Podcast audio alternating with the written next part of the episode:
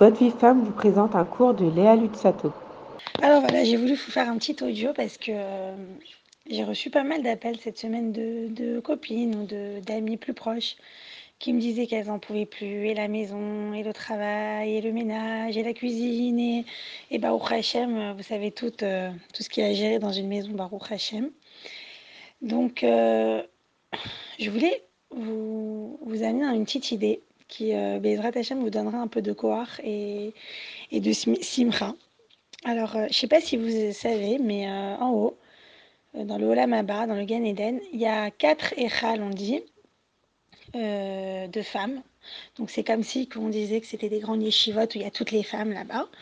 Et dans le Echal le plus grand, donc le plus élevé, on demande c'est qui qui est le plus haut là-bas.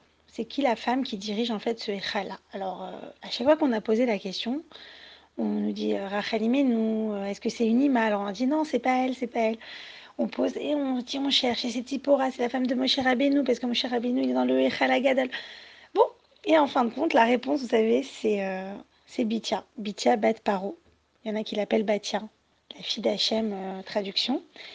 Alors c'est bizarre quand même. Batia, la fille de Paro, euh, qui est au Echal euh, Elion, dans le, dans le Gan.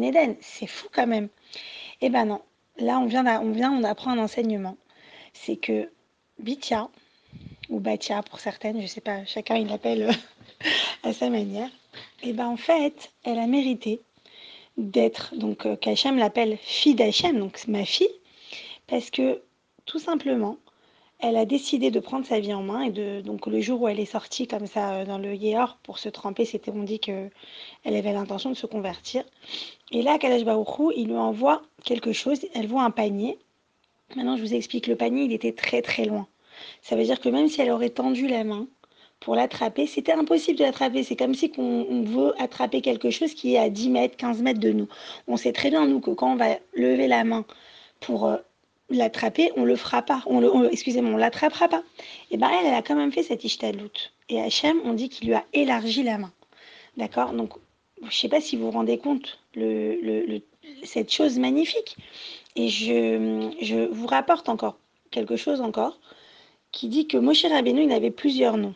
D'ailleurs, Yocheved ne l'a pas appelé Moshe Rabbeinu, elle l'a appelé, Yoch- elle l'a appelé Yekutiel. D'accord? Et pourquoi alors euh, tout le monde a pris l'habitude de l'appeler Moshe? Pourquoi on utilise ce mot dans la Torah? On utilise grave Moshe, on utilise... il avait encore plein d'autres noms. hein. Myriam l'a appelé d'une autre manière, là je ne me rappelle plus très bien, donc j'ai pas envie de vous dire de bêtises. Mais en fait, on a choisi le nom que Bitia a euh, l'a appelé Moshe qui m'a, qui m'a, que j'ai sauvé des eaux, sorti des eaux, excusez-moi.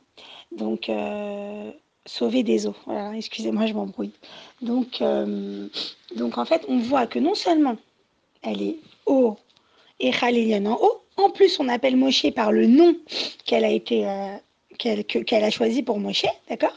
Mais regardez le srout, juste parce que elle a fait la ishtadlout de juste lever son bras pour essayer d'attraper ce, ce berceau dans l'eau. Donc moi, je viens pour vous, juste pour vous donner beaucoup de chizouk. Pour vous dire que elle, c'était la fille de Paro. Elle est née dans la Touma et dans Hachem Ishmael. Elle est née dans le palais de Paro. Et regardez le srout qu'elle a. Alors, nous, on est des bêtes d'Hachem. On est, on est Yehudiotes. On est, on est vraiment les filles d'Hachem.